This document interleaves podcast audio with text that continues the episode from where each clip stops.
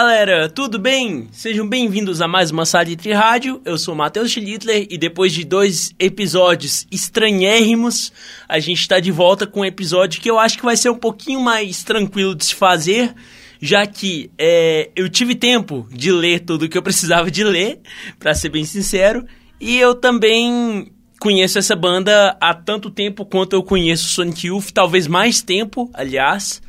Na verdade, eu conheci eles em 2000. Caraca, tem 10 anos que eu conheço essa banda linda. Deixa eu ver aqui se tem alguma outra banda. Não, eu acho que é a banda que eu conheço há mais tempo aqui, hein? Nossa senhora, deu até nostalgia aqui.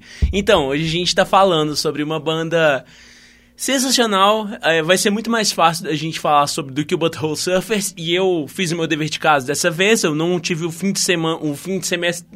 Pelo amor de Deus, Matheus. Eu tava querendo dizer o fim do semestre ia falar o fim de semana. Daí eu errei, voltei para falar fim de semestre, tava falando certo e eu não sei porque eu parei. Mas enfim, é o fim do semestre, tava me, meio que me atormentando, mas agora eu tô mais tranquilo, consegui ler tudo direitinho para essa semana. E a gente vai falar hoje sobre o Dinosaur Jr uma banda fantástica, de uma que a gente vai ter que novamente falar esse nome de estado chato pra caramba dos Estados Unidos, que é Massachusetts. Eu acho que agora eu acertei. Eu acho que agora eu acertei e eu devo acertar até o final do programa, tomara. Mas eles são de uma cidade que eu não consigo pronunciar o nome, que é Amherst. Amherst. Eu acho que é Amherst. Ah, é Amherst, porque é A-M-H-E-R-S-T. Então eu acho que é Amherst. E o Dinosaur Jr. é uma banda que surgiu lá por volta de 84, 85. Tem três integrantes, super legal. É uma banda que, igual eu falei, eu conheci desde o Farm, desde que eles lançaram o Farm. Gostei a gostar deles também, por conta do vocal deles, porque é um vocal bem específico e que eu demorei um pouquinho para acostumar. Mas hoje eu acho que vai ser mais fácil para você gostar deles, porque para começo de conversa, eu imagino que não deve ter muitas pessoas com 10 anos de idade me ouvindo, porque foi essa época que eu conheci eles. E além de que eu fiz uma seleção dos greatest hits mesmo, é fanservice mesmo hoje, não vai ter outro jeito da gente fazer isso a não ser fanservice. Então a gente já vai meter o pé ouvindo justamente aquela música. A gente vai ficar com Feel the Pain, que é do Without a Sound de 94, só que a gente só vai ouvir essa para começar e depois a gente vai falar cronologicamente de todos os lançamentos que eles fizeram. Pelo menos eu vou falar um pouquinho mais detalhado dos até o Bug, né, que foram os três lançamentos, os três primeiros lançamentos deles até 88, que foram independentes. E lembrando que eles têm uma curiosidade meio doida, meio inesperada por parte, assim, até da lógica, porque eles lançaram três discos independentes, foram o Dinosaur, You Living All, You're Living All Over Me, o Bug e o Bug, né? Esses três álbuns independentes. Daí depois eles lançaram uma série de álbuns dos anos 90, exatamente nos anos 90, porque o primeiro disco deles que não é independente é o Green Mind, que é de 91, e eles lançaram até o Rainy Rover, em 97, de uma forma não independente, de uma forma com uma grande gravadora. E depois eles acabaram, só que eles voltaram lá por volta de 2006, por aí. E a partir desse momento que eles voltaram, eles voltaram independentes de novo e são gigantescos da, da música independente de uma forma geral, por mais que eles sejam uma das bandas mais conhecidas e mais referenciadas do rock and roll atual. Então, sem mais delongas, vamos ouvir agora Green Mind e a gente já volta para falar um pouquinho sobre os integrantes, como que essa banda surgiu nessa coisa maravilhosa. Eu tinha uma visão muito deturpada da banda, eu achava que era as mil maravilhas, mas eu fui descobrir que não. A gente já volta depois de Feel the Pain.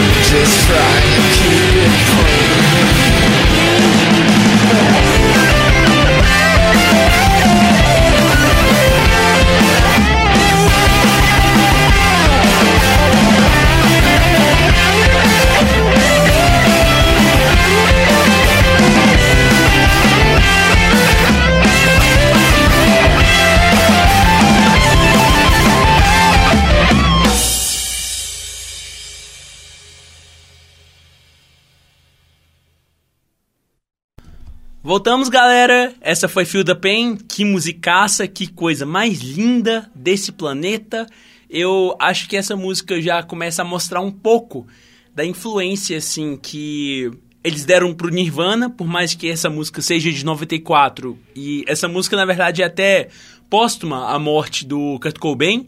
Só que, tipo, a gente vai ver que eles tinham muito essa coisa de fazer uma coisa bem tranquila, depois pegar um negócio pesado, depois voltar pro tranquilo, depois pro pesado. É uma coisa meio até formulaica, assim, de certa forma, que é uma das grandes críticas ao Dinosaur Jr., principalmente contemporânea, né? Mas a gente vê que isso foi uma influência muito grande pro som do Nirvana, pro som do grunge de uma forma geral, mas isso é um pouquinho antes, é da galera dos Slackers, a gente vai chegar lá. Mas vocês estão me perguntando, Matheus, quem faz parte do Dinosaur Jr.? Eu te respondo, quem faz parte do Dinosaur Jr. foram três caras e somente três caras nessas duas fases independentes deles. É muito interessante porque de início era só o Jay Masks, o Murph e o Low Barlow.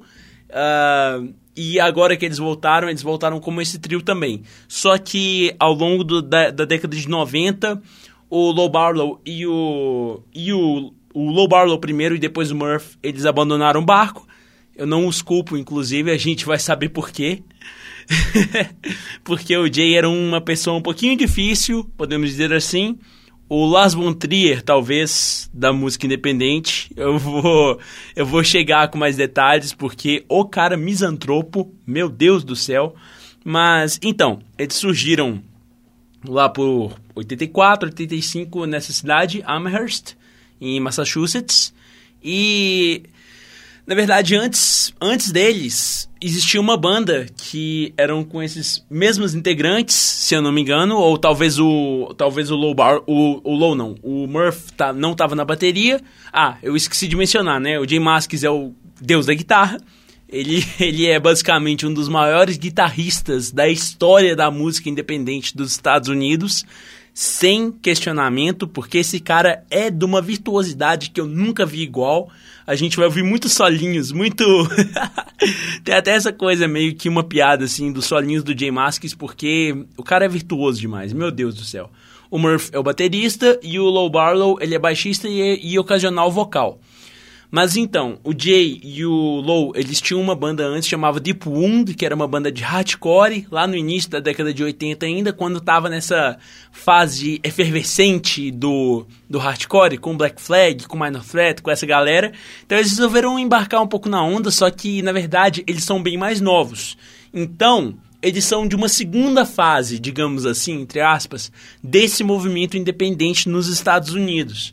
E o que, que isso quer dizer? Quer dizer que eles já eram, eles eram novos o bastante para não pegar as referências da década de 60 que essa primeira galera pegou, mas eles eram suficientemente velhos para terem acompanhado tudo o que aconteceu na década de 70.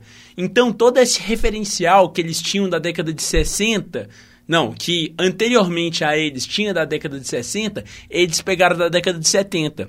A gente vê que o Jay Masks é um grandíssimo fã de bandas clássicas como Black Sabbath. É muito legal que a gente vê que na época que eles estavam começando, que a SST, quando o Black Flag lançou My War, tava começando a voltar para essa coisa do Black Sabbath, eles sempre estavam no Black Sabbath, sabe? Então era uma, uma influência muito forte para eles, muito forte mesmo. Só que ao mesmo tempo, cantores country como Hank Williams e outros grandíssimos cantores country, o Dinosaur Jr. é uma grande panela de influências, uma panela de pressão de influências que acabou se transformando em uma das fórmulas mais repetidas da história da música. E assim, é bom, gente. É muito bom. É muito bom. Então, daí eles tinham esse Deep Wound. Acabou que o Deep Wound não deu certo porque eles não queriam mais tocar hardcore. E daí eles criaram o Dinosaur. A banda chamava Dinosaur, não chamava Dinosaur Jr., chamava só Dinosaur. E eles gravaram o primeiro disco deles, homônimo, Dinosaur, em 85. Logo depois que eles começaram a gravar, eles arranjaram lá o Low, alguma coisa assim. Não, o Low não, eles arranjaram o Murph de alguma forma. Eles tocavam juntos em algum show e daí eles chamaram o Murph para tocar com ele. É uma, é uma história bem corriqueira, nada de muito espetacular, assim, muito diferente que a gente vê nas bandas do mundo todo, não só do independente, mas de qualquer segmento que você tenha no mundo, a não ser que seja o K-pop, porque K-pop é, é uma curiosidade muito doida, porque o K-pop é feito geralmente até por reality shows e umas coisas assim muito interessantes, mas aqui a gente está falando de produção ocidental, né? Produção oriental é uma coisa que eu não entendo muito, que eu não frago muito, mas a gente está aqui para falar de Dinosaur Jr. Eles gravaram o Dinosaur, que é, o Dinosaur Jr. começou como Dinosaur, mas sem o Jr., né? e eles, tipo assim, fizeram esse disco chamado Dinosaur, que era homônimo, e é um, foi um disco muito estranho, porque na verdade o Jay Masks era um excelente compositor, um excelente compositor, tipo assim, impressionante como que o cara era criativo, eu nunca vi igual esse cara. Mano, é surreal, tipo, os dois primeiros discos deles, por mais que o Dinosaur seja um disco bem difícil de ouvir, ou é surreal a qualidade da composição dele, era muito diferente, porque ele pegava de Beach Boys até Led Zeppelin, Black Sabbath, atacava no meio também Hank Williams e fazia uma grande mistureba maravilhosa. Ele queria tocar, ele era baterista na Deep Wound, que era a banda de punk que ele tinha, né? Ah, eu acho, eu não lembro, nem lembro mais se eu mencionei o Deep Wound, porque aqui tá sendo fluxo de consciência mas ele era o baterista do Deep Wound, então quando ele pegou a guitarra para tocar no Dinosaur Jr., ele estava meio que desacostumado com o volume baixo da guitarra. Então, ele estourava a guitarra do volume mais alto possível, na verdade, e ficou, ficou por assim mesmo. Uma banda muito interessante.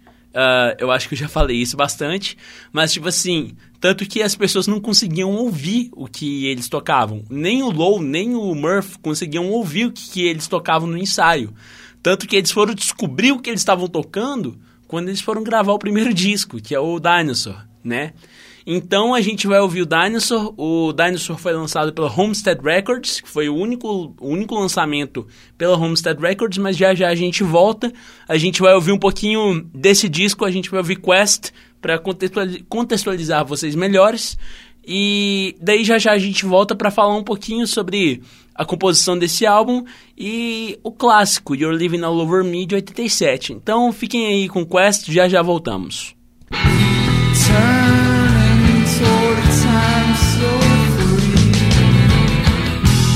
Justice has finally escaped me. The dripping words of yesterday have set my feeble mind astray.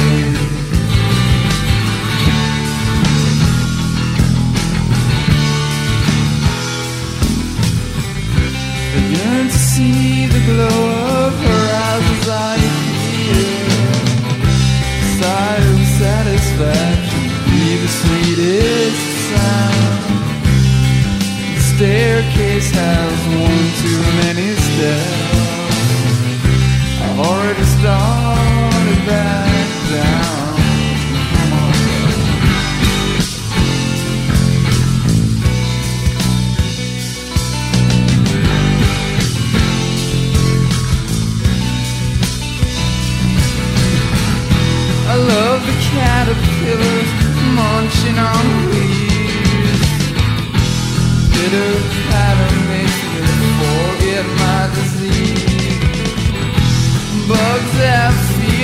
just like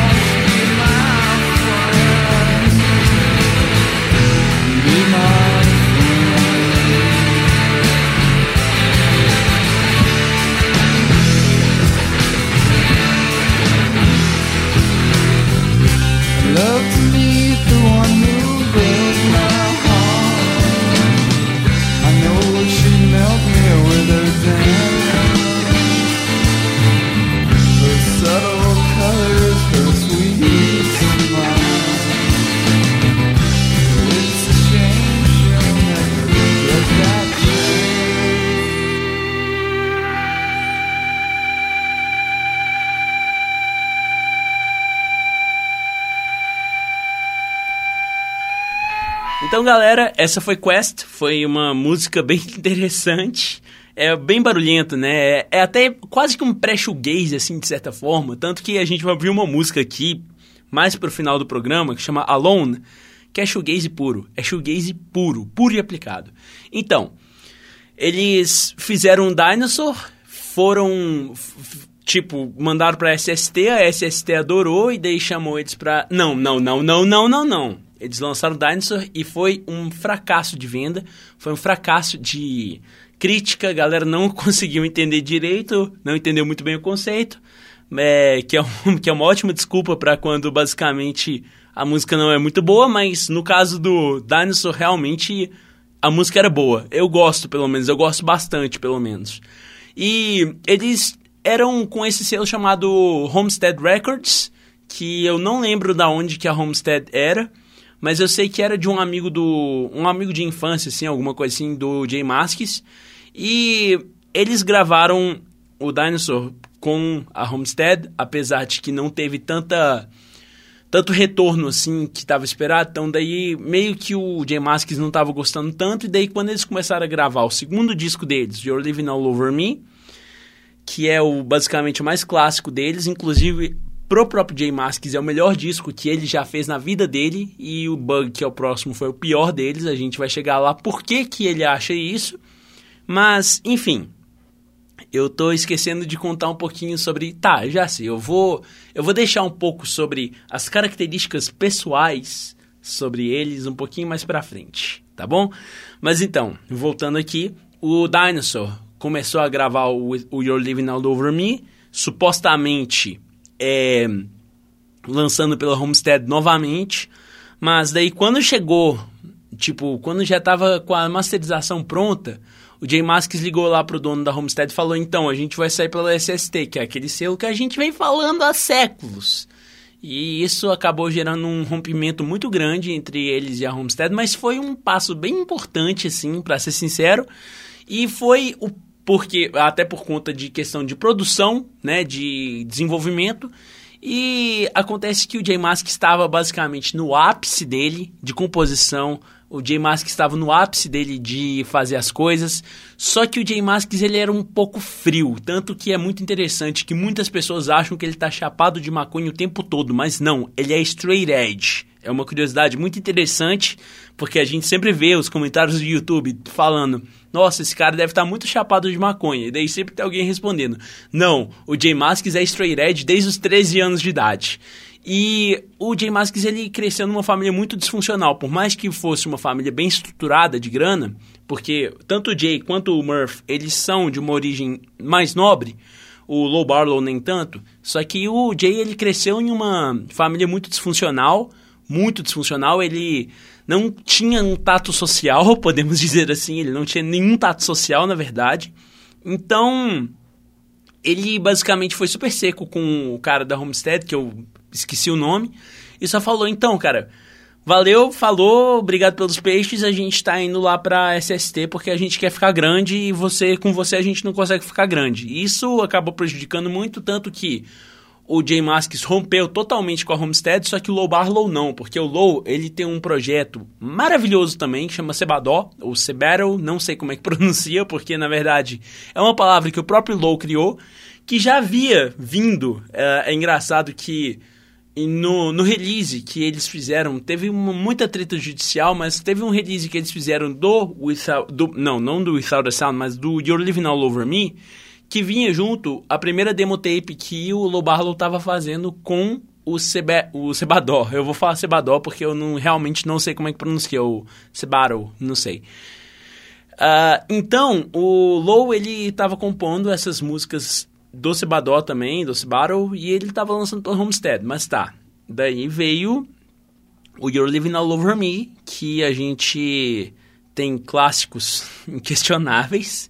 É, basicamente, o Jay Masks, igual eu havia mencionado, fala que é o melhor disco que ele já fez na vida dele, e eu discordo dele, para ser sincero, por mais que seja um disco sensacional, é um disco que tem um clipe, inclusive, que ficou muito famoso assim, na época, que foi uma versão de Just Like Heaven, do The Cure, que eles fizeram, que era uma outra influência que eles tinham muito forte, porque eles pegaram justamente essa fase da década de 70 que galera tava meio que negando, assim, e é muito dark também, é muito... Antro, é, como é que é o nome que eu falei agora há pouco? Não, eu é misantropo, é muito misantropo, é muito pessimista tudo nesse, nesse disco. É um, é um disco muito tenso, muito barulhento assim ao mesmo tempo. Mas então, eu acho que para ilustrar isso a gente pode ouvir o You're Living All Over Me do, do não, Matheus, do Living, You're Living All Over Me, a gente vai ouvir Little Furry Things. Ah, uma coisa muito interessante para a gente falar, mas eu vou deixar para falar depois. Vamos ouvir Little Furry Things e a gente já volta.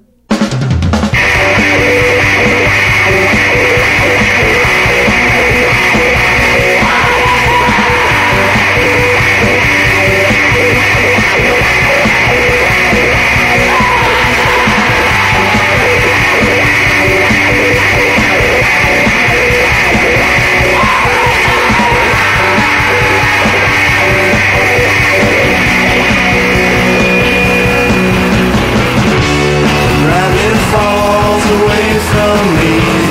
Yes, I'll crawl. A rabbit hole smashes me.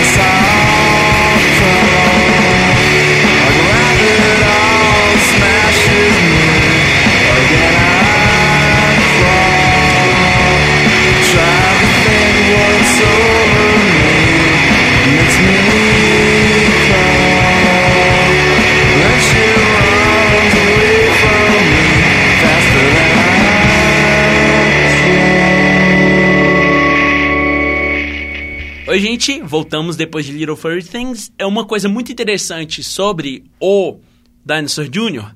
é que eles foram a primeira banda que a SST começou a trabalhar de uma forma mais comercial, no sentido de que foi a primeira banda que a SST começou a trabalhar singles para mandar para as rádios, por mais que fossem as rádios universitárias, ainda assim eram as rádios universitárias que estavam tocando e tal, só que eles trabalhavam com essa ideia de single, que era uma coisa muito comercial para a época e que não era trabalhado dessa forma jamais pela, pela SST. A SST só mandava as músicas e daí falava, vocês escolhem aí, mas não.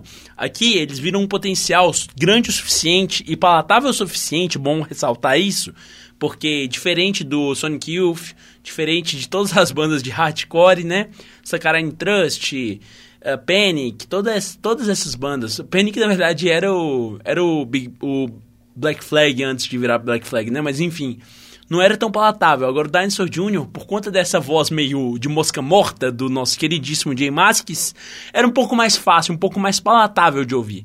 Então, é, eles foram e fizeram You're Living All Over Me ainda como Dinosaur, mas daí quando eles estavam indo para Califórnia para tocar o seu primeiro show, eles descobriram que tinha uma banda, um super grupo, aliás, de dinossauros do rock, até engraçado, porque era um, tipo assim, uma galera lá da década de 70 e tal, que juntaram e deram o nome de Dinosaur. Então eles falaram, ixi, a gente vai ter que chamar Dinosaur Jr. então. Daí eles colocaram só Dinosaur Jr. e é assim que surgiu o nome do Dinosaur Jr.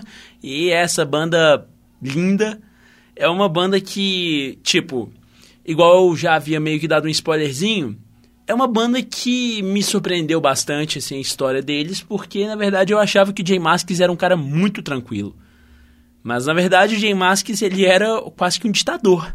Assim, ele era um cara muito rígido, ele não queria saber de ouvir o que o Murph e o Low tinham para falar.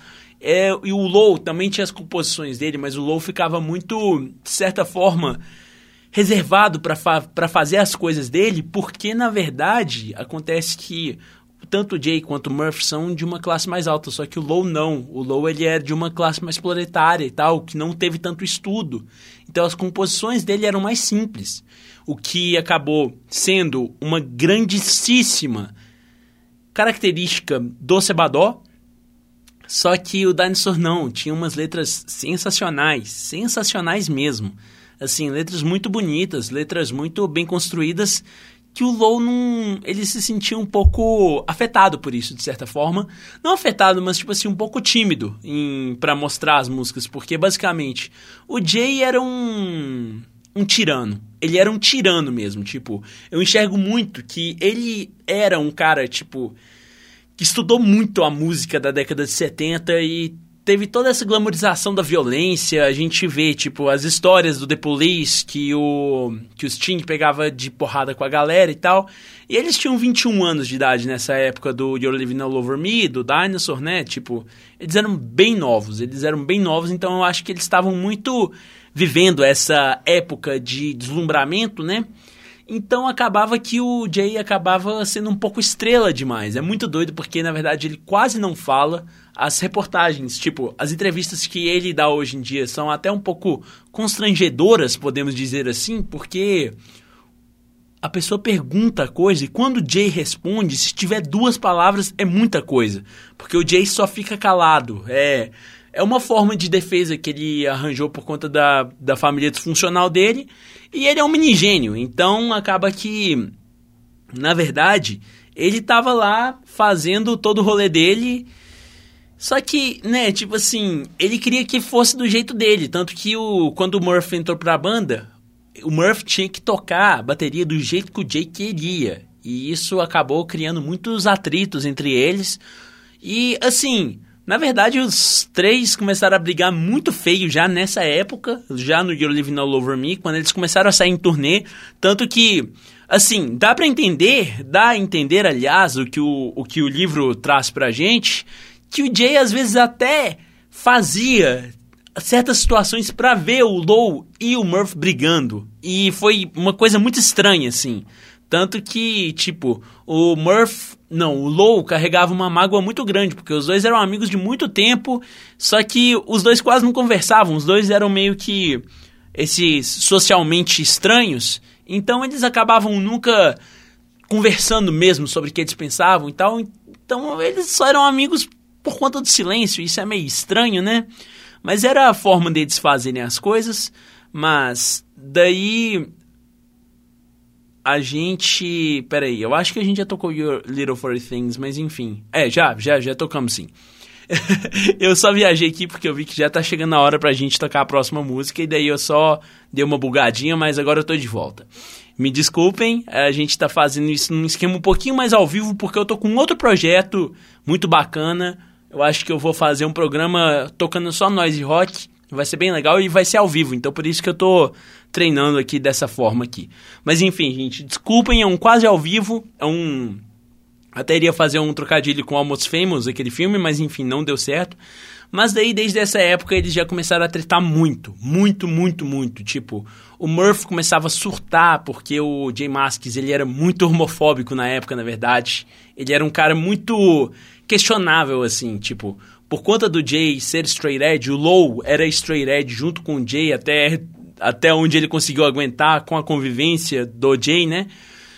o Jay meio que meio que escrachava o Murph por fumar maconha e isso foi dando um clima meio ditatorial assim, tanto que não foram poucas as vezes que o Murph chamou o Jay Masks de nazista na cara dele, porque e, e o Jay simplesmente nunca se importou porque ele basicamente nunca se importava com nada, sabe?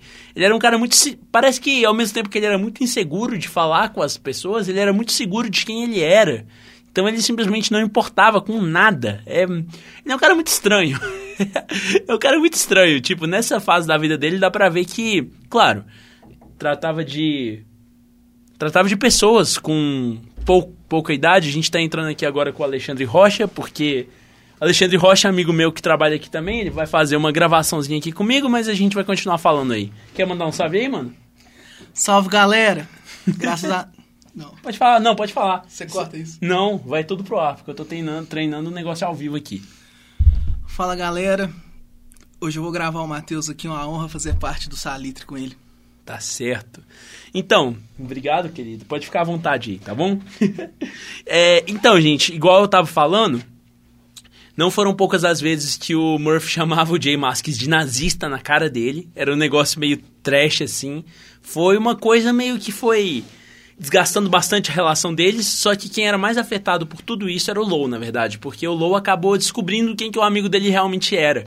E o Low acabou chegando num ponto no qual é até uma história bonitinha, porque me fez questionar muita coisa sobre como eu enxergo a música e tal, porque ele fez uma música que ele basicamente entrou no, no You're Living All Over Me, se eu não me engano, ou no Dinosaur, não lembro, mas era uma música que ele fez para conseguir uma namorada. E eu pensei, nossa, eu eu acho isso muito bonitinho, mas é uma coisa que eu particularmente nunca faria. Mas que bom que o Low fez. Igual eu falei, ele vem de uma de uma classe um pouquinho mais baixa, né, financeira e tal. Não necessariamente por isso, não sei, eu realmente não sei, é, tipo assim, porque o Jay, ele tinha muito esse papo existencialista, filosófico, pegava, citava Sartre, citava Nietzsche, e o Low queria as coisas mais simples, eu gosto dessas coisas simples, mas é, eu, eu acho que eu não conseguiria me me expressar o suficiente para fazer uma música de romance tão bonitinha igual o Low fez. Eu não lembro qual é o nome da música, mas enfim. Daí, com toda essa confusão, eles começaram a gravar o Bug, que foi o disco que, engraçado, o próprio Jay fala que é o pior disco que ele fez. Logo depois do melhor disco que ele fez, ele fala que é o pior disco que ele fez. Mas novamente eu discordo do Jay Masks. Eu acho que eu acho que o Dinosaur é, consegue ser pior. Eu, eu, e o, sei lá, tipo, o Bug ele tem Freak Scene, que é uma música gigantesca. A gente vai ouvir, não, não gigantesca de tamanho, mas é uma música sensacional. Eu acho que a Scene que tem dois solos de guitarra do, do Jay Masks é o cara provando quão bom que ele realmente é. Então, vamos ouvir aqui rapidinho é, Scene e a gente já volta.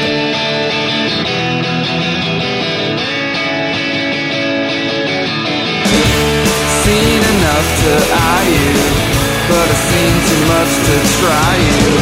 It's always weirdness why you dig it much too much to fry you. The weirdness flows between us. Anyone can tell to see us. Freak scenes can't believe us. Or can it just be cool and free us?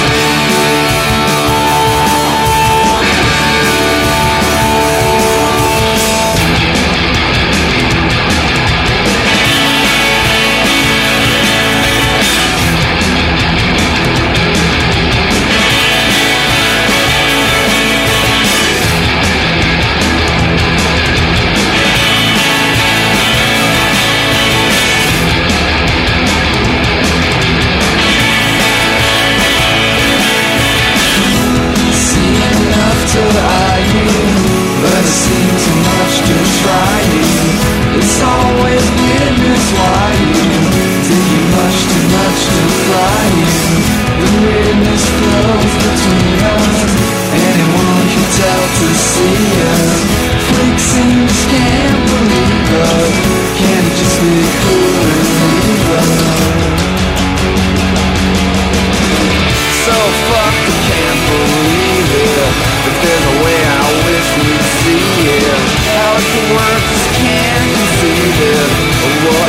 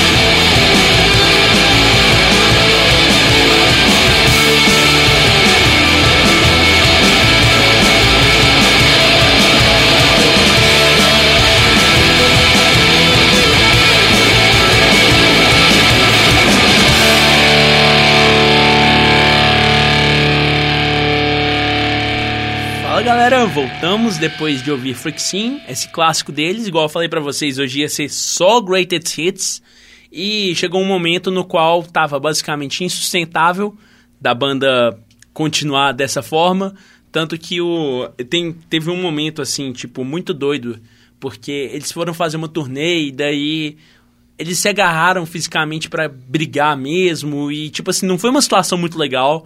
Daí quando eles chegaram novamente lá, nos, lá na costa leste, o Jay nem tava morando mais na cidade deles, o, o Low ele conseguiu uma namorada por conta da música dele, eu achei super bonitinho isso, os dois estão casados até hoje, até as informações na quais eu tenho, eu não sei se é verdade, mas tomara que sim, porque o amor é uma coisa que é acreditável, eu acho que deve se amar sim, eu acho que o amor é um negócio bom mesmo, mas é, logo depois do bug, depois dessa de toda essa questão, né, do da treta que eles estavam tendo e tal, o Jay e o Murph, certa, na verdade o Murph resolveu fazer, o, quer dizer, o, o Jay resolveu acreditar que, quer dizer, resolveu fazer o Murph acreditar que o problema, na verdade, era o Low e não o Jay.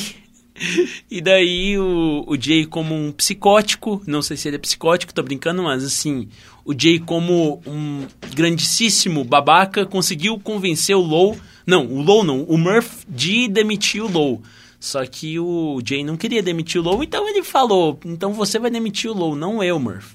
Então daí eles foram lá pela primeira vez quando o o Low, ele já estava casado, assim, meio que casado com a moça, Kathleen alguma coisa, que eu esqueci, não é a Kathleen Hanna, é uma outra Kathleen, que era radialista também, inclusive. Mas o Jay Maskis, ele, daí foi a primeira vez que o Jay foi na casa deles, que já estavam casados, estava super bonitinho. E daí o, o Jay simplesmente virou e falou, tipo, ele não sabia como falar, o Murphy também não sabia como falar, então o o Low tinha entendido que, na verdade, eles estavam acabando com a banda. E ele estava super ok com isso, não, de boa e tal. Só que daí, dois dias depois, ele descobriu através de uns outros amigos que o Dinosaur Jr. estava com uma turnê marcada na Austrália. Primeira vez que eles estavam indo na Austrália, porque eles faziam um sucesso gigantesco lá na Europa, como toda essa galera fazia um sucesso gigantesco na Europa, né? Tipo, da vibe de Sonic Youth, da vibe do Butthole Surface que a gente já falou, toda essa essa vibe iconoclástica que a gente tinha dentro do underground dos Estados Unidos, a gente falava sobre, sei lá, toda essa galera, né? Mas, tipo assim, o Jay Masks, ele era a representação, segundo a cabeça lá dos, dos gringos, que ele era a representação da, sabe, tipo, da vibe snob do norte-americano, um negócio meio estranho, assim, que eles criaram e, basicamente, todo mundo adorava, menos os ingleses. Os ingleses detestavam eles, até que um cara, um cara inglês acabou se apaixonando por eles, acabou indo para Armist para fazer uma reportagem, um cara, no caso, um jornalista, né, inglês acabou adorando eles, e eles tinham uma aceitação muito boa na Europa, de uma forma geral, tirando a Inglaterra. Mas daí eles estavam indo para a Austrália pela primeira vez e o, o ficou sabendo disso por outros amigos dele. Não ficou sabendo disso direto do Dinosaur Jr. porque ele tinha achado que a banda estava acabando. E eles falam, tipo, o Jay fala que ele se arrepende de talvez de não ter sido tão claro pro Low que eles estavam demitindo ele. E isso acabou prejudicando muito ele. Ele acabou brigando feio com o Jay Masks, tanto que o, o Jay virou meio que uma musa inversa, de certa forma, para as músicas do Low, porque assim, assim como as pessoas às vezes falam muito bem, sabe? Tipo, tem alguma pessoa a ser inspirada para falar sobre o, o Jay Mask. Espera aí, gente, rapidinho. Tivemos problemas técnicos, mas estamos de volta. o Jay, na verdade, é. Ele ele virou a musa reversa do Low, porque o Low começou a fazer muita música falando mal do Jay. E o Jay simplesmente nunca se importou. E o Low ficava metendo pau no Jay, como que o Jay era um psicopata, como que o Jay era isso, aquilo, nas entrevistas, e basicamente o Jay nunca falou nada sobre isso. Depois do bug, uh, eles resolveram assinar com uma major e daí eles lançaram justamente o Green Mind, que é um clássico que, inclusive, olha só que interessante. A capa dele é uma foto famosa do Woodstock, que é uma coisa que jamais a galera das antigas desse rolê indie faria. Até porque, né, tipo. É, eles odiavam a galera da década de 70, mas não, o Dinosaur já tinha toda essa coisa da cultura hippie meio que embutida junto com Black Sabbath e com a raiz do hardcore deles. E eles lançaram The Wagon, o primeiro single deles, e daí é uma coisa muito curiosa, porque na verdade, geralmente as primeiras músicas do Dinosaur, desde muito tempo, geralmente são os grandes hits deles, a primeira música das, do, dos discos. E a gente vai ouvir agora The Wagon, uh, justamente porque The Wagon é essa coisa fantástica. A gente só ouve, a gente já já volta para falar um pouquinho sobre essa nova fase deles, essa fase não independente deles, que eles lançaram algumas coisas, e depois a gente volta para falar da outra fase independente deles novamente. E daí a gente conclui o episódio, vai ser bem legal. Então, já já voltamos.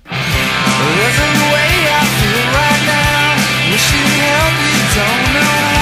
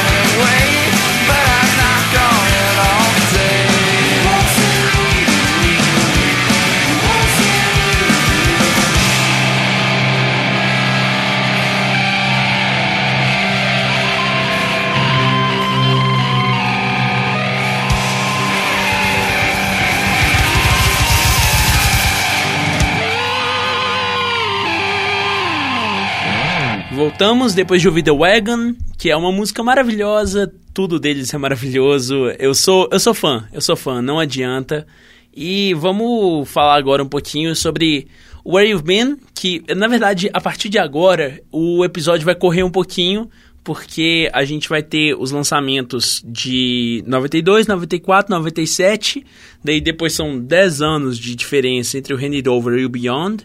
2007, 2009, 2012 e 2016. Mas a gente tem pouca coisa assim para falar, na verdade, porque é a fase mais menos independente deles, na verdade. Só que, tipo assim, é muito curioso que nessa época de 91 o Nirvana já tinha aparecido e o Low, ele acreditava muito no, no Dinosaur Jr. antes de tudo isso acontecer. E daí depois que aconteceu, acabou que ele encontrou com o. Que, que ele se encontrou com o Jay Masks acidentalmente na rua uma vez. O Low, muito bêbado, começou a xingar muito o Jay e falar que, na verdade, olha só, você fez a gente não tá lá. Você que fez a gente não tá lá, era pra gente tá lá. E só que eles não têm mágoa nenhuma, é até interessante que o Jay, vindo do underground, ele achou super normal, super tranquilo o Nirvana sair pela, por uma não independente, assim como todo mundo, na verdade, acabou falando, ah, é claro que o Dinosaur ia, ia para uma, pra uma gravadora não independente, porque, na verdade, esse não era o rolê deles, né? Mas daí, a partir de agora, a gente tem Where You've Been, Without a Sound, Hand It Over... Então eu acho que, tipo, não tem muito o que falar. Eu queria falar um pouquinho sobre as músicas. Eu acho que talvez eu Vou tocar duas uma vez, uma, uma do Where You've Been e uma do Without a Sound, porque a gente já tocou a primeira música, Feel the Pain, ela é do Without a Sound, né? Mas então, vamos ouvir então agora, é, deixa eu ver aqui, Start Shopping, que é uma outra música que tem um clipe também. Eles faziam clipes muito interessantes, o clipe de Without a, de Feel the Pain mesmo é um clipe que passou demasiadamente na MTV na época, continuou passando muito na MTV, tipo, em programas de madrugada, porque virou um clipe cult, assim. É bem interessante. Eles faziam clipes muito legais. Então, sem mais delongas, vamos ouvir agora um pouquinho de do Where You've Been e do Without a Sound. Vamos ouvir Start Shopping e I Don't Think So.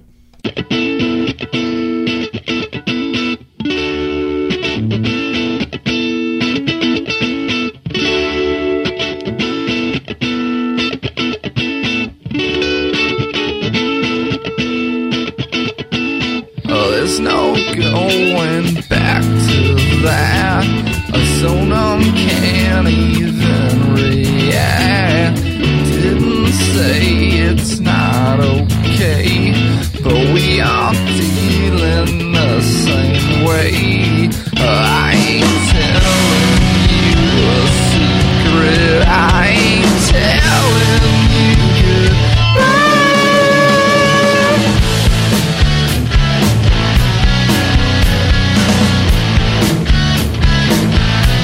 Uh, it's the last thing on my mind. Still, you won't let things unwind. Spin it around your head. Uh, can't you hear a word I said? Uh, I ain't telling.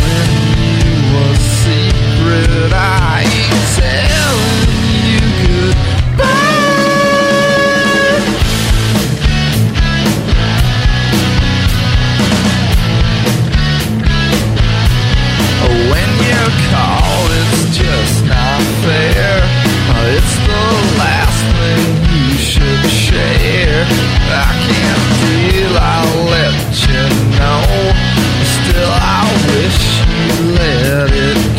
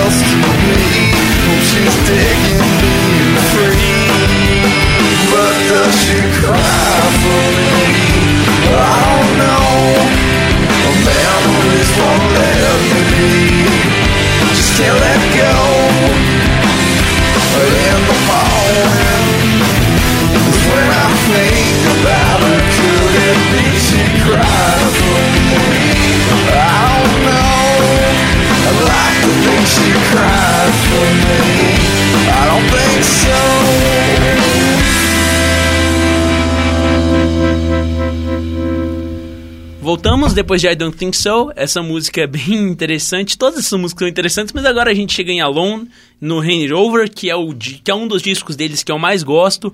É um dos discos deles mais negligenciados também, porque ninguém lembra dessa, desse disco. Talvez por ser o último, mas eu acho que é muito interessante, porque lá atrás, é, dizem, muitas pessoas dizem que o You're Living All Over Me foi o precursor do showgaze. E foi um sucesso muito grande de público, né?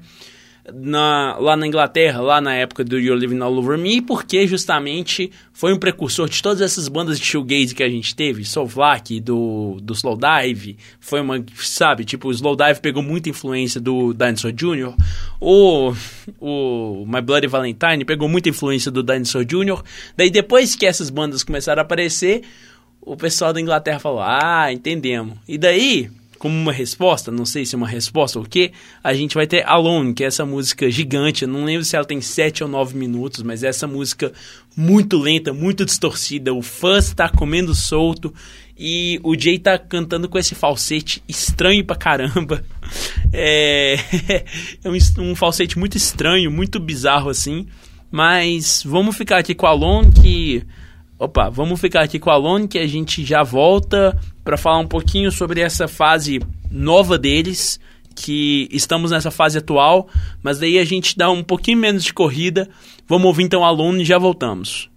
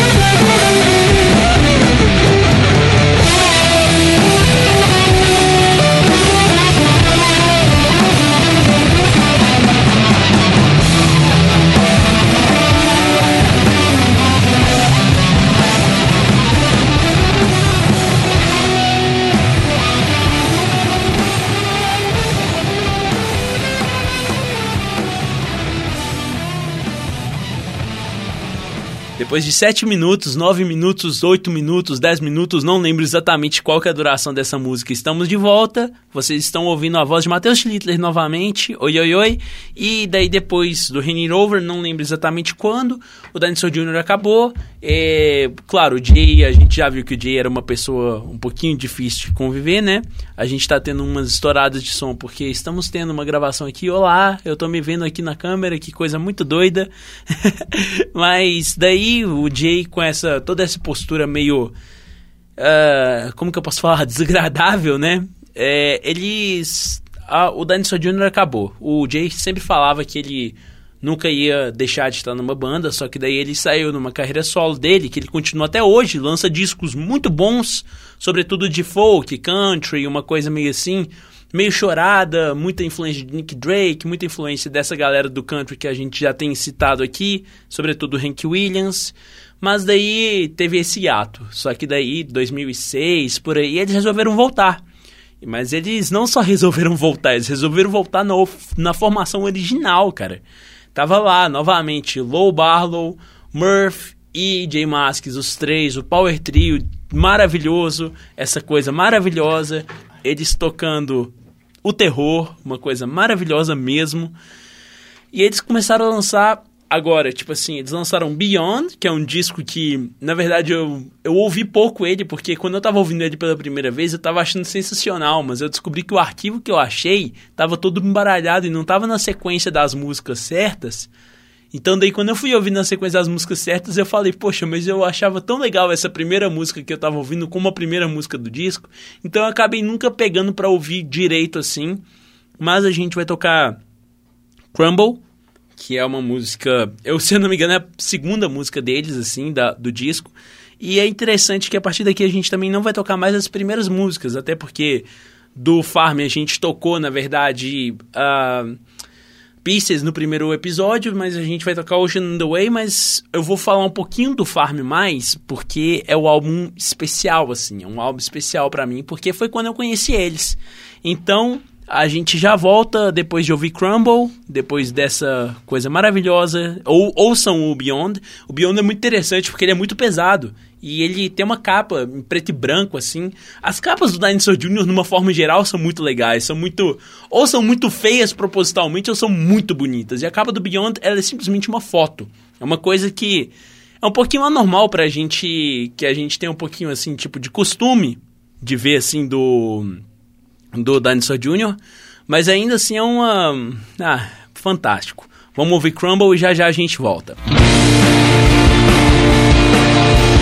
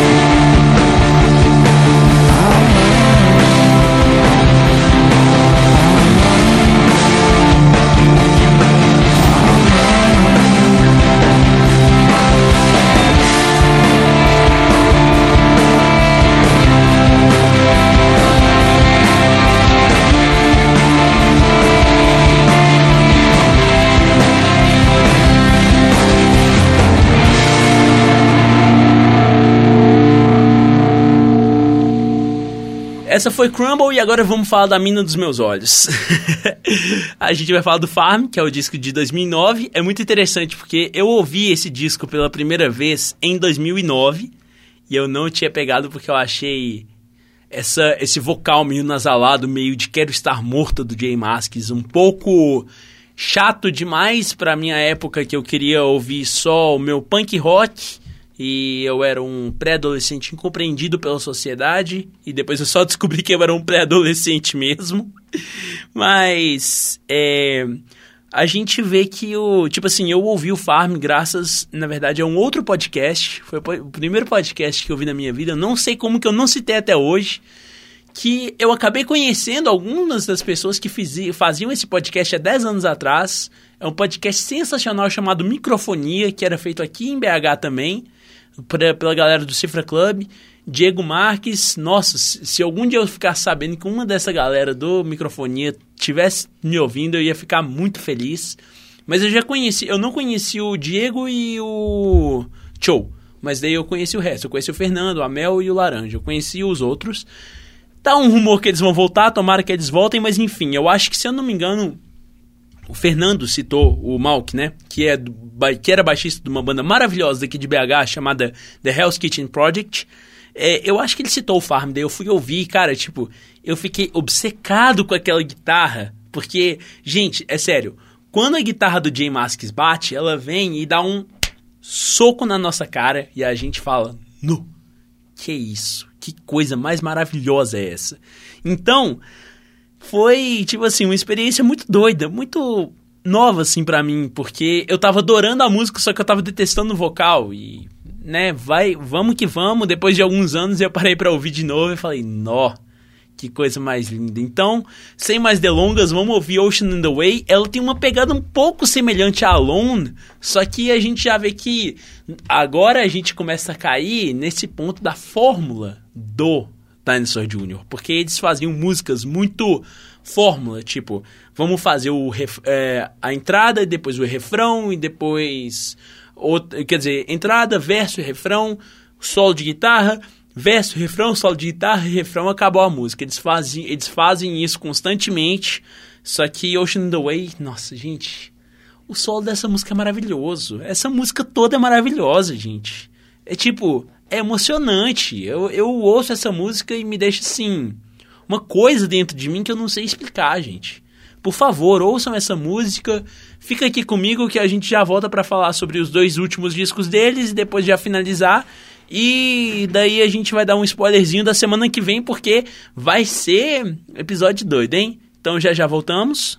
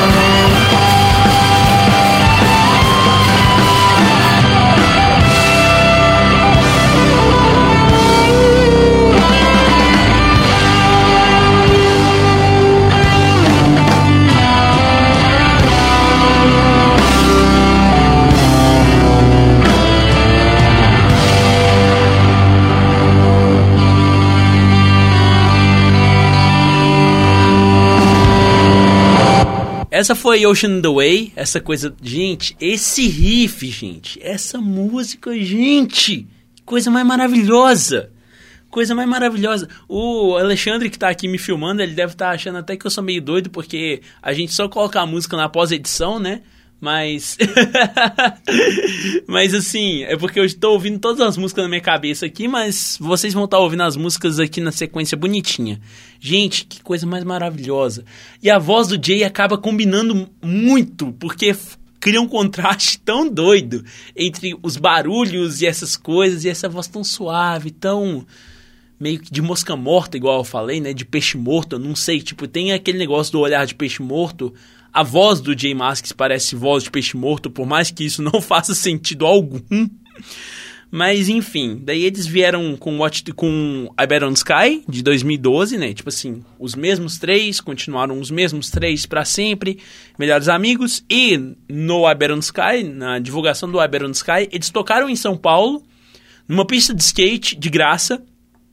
É, foi um negócio meio doido assim, porque eu tava, pô, Dinosaur Jr. aqui em São Paulo, mano, que doido. E daí eu fui ver e daí eu acabei perdendo. Como tudo. Eu perdi, eu acho que o show do Wild Nothing também, desse esquema também, eu poderia muito bem estar. Em, na verdade, eu tava em São Paulo, só que eu tava voltando para BH ou pra Patos, não lembro. E era show do Wild Nothing no dia, de graça também, eu acabei perdendo. Enfim, tristezas que às vezes a vida traz pra gente. Mas, então, daí eles vieram com o Iberon Sky, que é um disco. Eu acho que ele é um pouco formulado demais, pra ser sincero. Eu acho que talvez o Iberon Sky fique junto com o Dinosaur, assim, dos mais razoáveis, assim, deles. Mas ainda assim é um descasso. Watch the Corners é uma música sensacional. Eu não lembro se é Watch the Corners ou se é outro, outro clipe que eles lançaram, que é basicamente o Jay já velhão, com cabelo branco, todo meio assim é, bruxão mesmo, andando de skate. É maravilhoso esse clipe, é maravilhoso mesmo. E então vamos ouvir aí Watch the Corners já já a gente volta. Every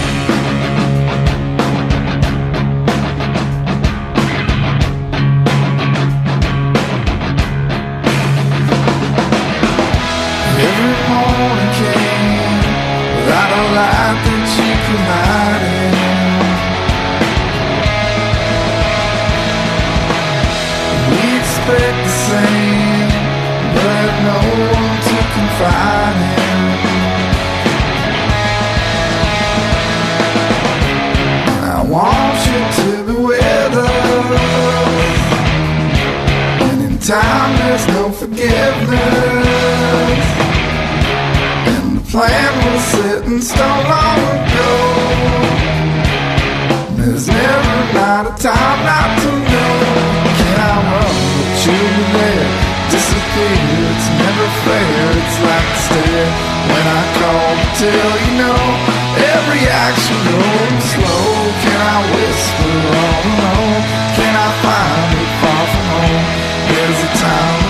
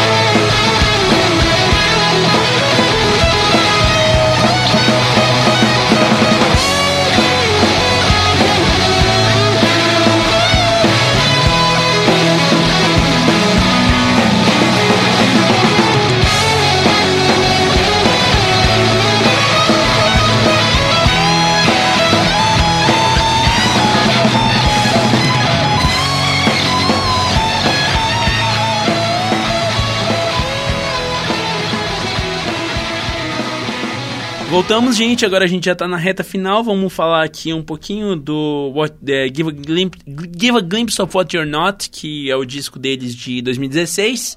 Eu já estava morando em BH e eu lembro perfeitamente do dia de lançamento deles, que eu chorei no ônibus quando eu vi que estava saindo disco novo.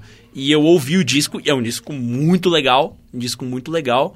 E eu acho que eu vou, tipo assim, eu tô aqui pra acabar com Tiny, mas eu acho que eu vou tocar essa música aqui porque não tem muita coisa mais pra falar. Eu acho que eu vou mandar Pieces de novo, porque aquela música é maravilhosa depois.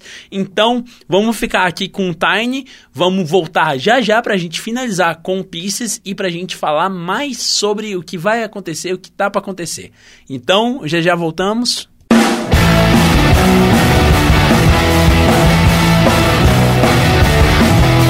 Calling out. I'm deep in doubt. I need you. Calling out ends always with a stare. I can give you less than what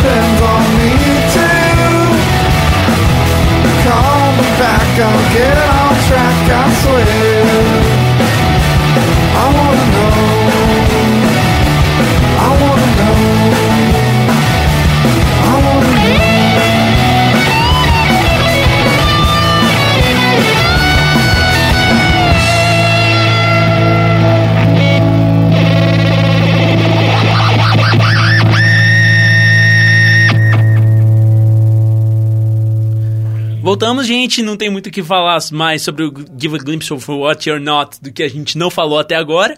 Então, vamos falar aqui um pouco. Conclusão. A minha conclusão sobre o rolê é o seguinte. Eu acho, sinceramente, que o Jay Maskis deve ter amadurecido bastante. Tanto que, tipo assim, tem umas entrevistas que ele tá até simpático. E eu falo toda hora que ele é meio que o Lars von Trier do, do rolê, da música, porque ele é um cara muito misantropo, um cara muito bad vibes, assim, e que quer que tudo se acabe e ele não tá nem aí com nada e, sabe, tipo... Mas eu acho que ele amadureceu um pouco. Eu acho que tem até uma entrevista maravilhosa. Eu só vi até hoje duas entrevistas nas quais ele conversa, que são uma, uma entrevista que ele tá falando sobre os pedais de guitarra dele, porque é a área dele, né? E a outra entrevista que ele tá entrevistando uma criança de, tipo assim, 10 anos de idade, uma coisa assim, a criança tá entrevistando ele. É um, é um canal muito bonitinho, inclusive, que é um... O Rory, não, não é o Rory, que é o cara do hip hop que tá aparecendo hoje em dia, que tem mais ou menos essa idade, mas era um outro canal que são crianças que entrevistam pessoas do punk rock, tem uma entrevista maravilhosa com o Melvins também. Eu acho que o Jay não é mais esse babaca que ele costumava ser, mas eu acho que o Low, graças a Deus, conseguiu reconciliar com o Jay. Continua lançando coisa com o Sebadó. Ele vai lançar esse ano ainda, daqui a alguns dias, provavelmente, um disco novo com o Sebadó. Ele já lançou uns dois, três singles desse disco novo. E o Murph é o Murph, tem, tem um vídeo sensacional dos três entrevist sendo entrevistados pela Pitchfork. E a gente vê como que o Low é um cara bacana, um cara gente boa, inteligente pra caramba diferente do que ele sempre achava. É, é triste da gente ver como que o Jay, na verdade, sempre subestimava o, o Low, só que o Low é um cara tão incrível. E eu acho que eles perceberam isso, na verdade. E eu acho que é isso, gente. Para finalizar, vamos tocar Pieces de novo. Que eu. É sério, gente. Algum dia eu quero colocar essa música na trilha sonora de um filme, porque ou música maravilhosa. Então, eu acho que eu vou ficar por aqui, gente. Eu falei demais sobre eles. Eu sei que eu dei uma ênfase um pouquinho maior nos três primeiros discos deles, mas é uma discografia muito grande, são 12 discos, 13 discos, não sei, 11 discos, não, não lembro aqui direito quantos que são, deixa eu até contar aqui, 1, 2, 3, 4, 5, 6, 7, 8, 9, 10, são 11 discos, a gente está tocando 13 músicas hoje, e é isso, eu, é mais um episódio no qual a música está falando por si, porque, ô coisa, semana que vem vai ser a semana que eu vou chorar aqui, porque a gente vai falar sobre o, o Fugazi, com participação especialíssima do Breno, da Roboto, novamente. Então, gente, deixa eu só engolir aqui um pouquinho, pegar um pouquinho de ar. Então, gente, eu acho que a gente fica por aqui. Vamos vamos ouvir aí, ou, ouçam, tipo, tudo do Dinosaur Jr. Se eu pudesse indicar vocês ouvirem o You're Living All Over Me inteiro e o Farm inteiro, porque são discos maravilhosos, são discos maravilhosos. Tipo, um é onde eles estavam experimentando muito e o outro é onde eles estão executando a fórmula deles da forma mais preciosa possível. Então, esse foi o curioso caso da banda que voltou a ser underground e conseguiu ser maior do que nunca sendo underground. Eu sou Matheus Schlidler, essa foi a Salitre Rádio sobre o Dinosaur Jr., sobre Jay Mask, sobre Murph e sobre Low Barlow. Por favor, continuem ouvindo. Muito obrigado pela sua audiência, pela sua paciência. Não, não vou falar isso, mas muito obrigado pela sua audiência. Muito obrigado, Salitre espectadores. Eu tô apaixonado com isso. Faltam só três bandas pra gente terminar esse livro, mas semana que semestre que vem a gente vai voltar com tudo, porque já tá confirmado que semestre que vem vai ter mais Salitre Rádio. Provavelmente vai ser sobre emo mesmo, mas eu vou fazer também um programa talvez mais, mais voltado ao noise rock, que é um outro negócio que eu piro pra caramba. Então, gente, eu fico aqui, fiquem com Farm, fiquem com Deus, fiquem com as guitarras de J Masks, que é quase a mesma coisa que ficar com Deus. Então, uma boa tarde, um bom dia, uma boa noite, um bom momento e tchau, tchau.